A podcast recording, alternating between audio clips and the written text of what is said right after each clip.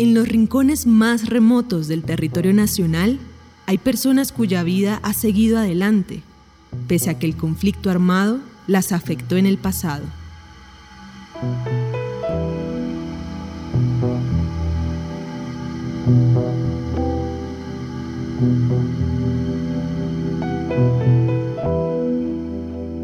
Manuel Bolívar dejó de estudiar para meterse a las FARC pues yo como tengo pues en esa época casi 20 años, pues estoy muy joven, además estoy en el mundo académico porque estoy en la universidad, pues me ingresan al Partido Comunista como un, formador, un capacitador y además bueno, yo también quiero pasar a otro nivel, entonces yo me voy después para las milicias y después de las milicias ya quiero otro nivel y me voy definitivamente para la guerrilla de las FARC-EP.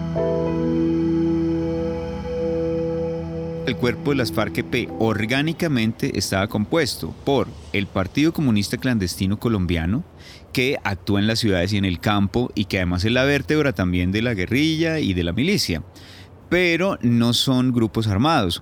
Después siguen las milicias bolivarianas. Las milicias bolivarianas ya es un cuerpo armado que también tiene una presencia en los territorios, tanto rural como urbano, y está conformado también por personas eh, del territorio que ya tienen una, un nivel de compromiso diferente con el movimiento y que también están interesados en convertirse en parte del ejército revolucionario, pero que están en el territorio, no se mueven para ningún lado, solo ahí y además de eso ellos ejercen su labor de milicia solo cuando sea necesario. O sea, no es que todo el tiempo están como cuerpo armado, no. Es, es, un cuerpo que cuando se le llama las armas, fácilmente lo toma porque tiene su arma guardada ahí en la casa o en algún lugar. Entonces se puede armar. Esa es la diferencia de la milicia y la guerrilla. La Coalición Internacional de Sitios de Conciencia y Javeriana Estéreo Bogotá presentan la serie radial 50 vidas. El capítulo de hoy. Tejer es lo más importante.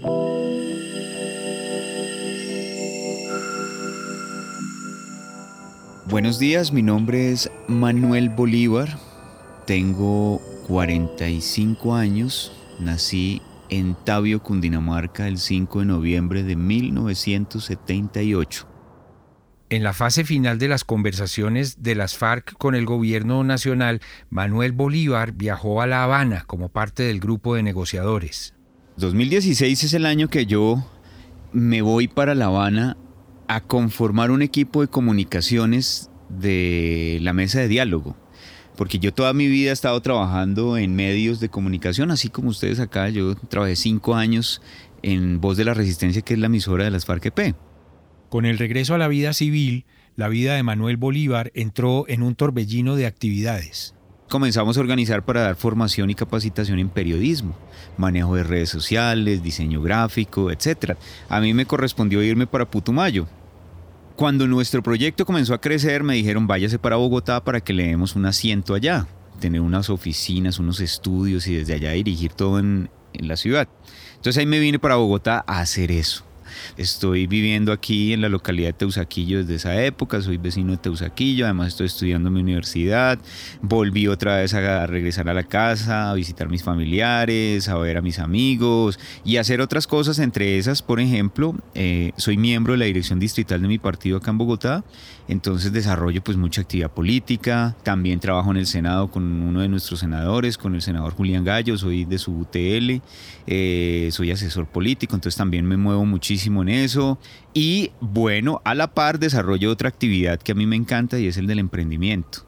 Yo tengo un restaurante, una cervecería artesanal, un bar, una cafetería y un lugar de eventos y una casa cultural que se llama Cervecería Casa Alternativa. Es un proyecto cultural de reincorporación que queda aquí cerquita, estamos vecinos. Y Casa Alternativa es un proyecto que se dedica a construir tejido social sobre la base de nuestro proceso de reincorporación y fundamentalmente ofreciéndole a la gente desde la cultura, desde el arte, desde el deporte, la posibilidad de tejer ciudadanía para la paz y la justicia social.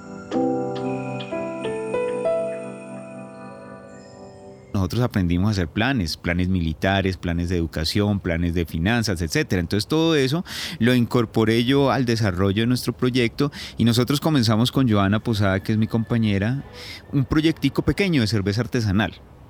Con ese proyecto comenzamos y nos movíamos mucho, vendíamos en redes sociales, en ferias, a los amigos, le hacíamos buen marketing a la cerveza. Entonces crecimos y eso nos dio para poder arrendar un lugar donde tener asiento para nuestro proyecto comercial.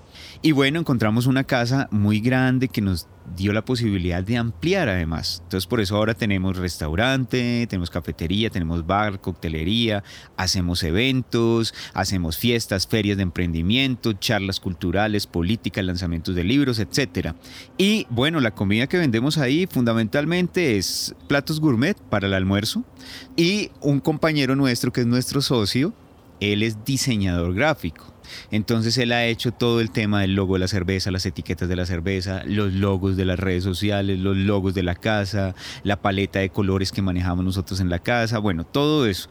Por ejemplo, ahora nosotros como supimos tan difícil que era vender cerveza por ahí en una feria, en un lugar donde lo acepten a uno, pues entonces nosotros vendemos ahora cerveza artesanal de amigos que no tienen lugares.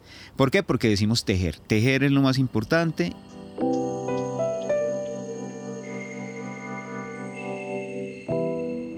Afortunadamente la guerra física como tal de nosotros quedó atrás. Sí, esa guerra ya no existe, ya no ya hace parte de nuestros recuerdos, que pues también quedan ahí marcados en la cabeza de uno, ¿no? No y bueno, pues de todas formas nos faltan otras guerras que hay que terminar. Por eso en este momento pues todos debemos estar muy contentos y muy felices de que este gobierno que ha llegado nos está hablando de la construcción de la paz total. Y nosotros como firmantes del Acuerdo de Paz de La Habana, que sabemos todo lo que significa la guerra, los dolores, las miserias, las tristezas, pues estamos muy felices y ahí también vamos a estar apoyando.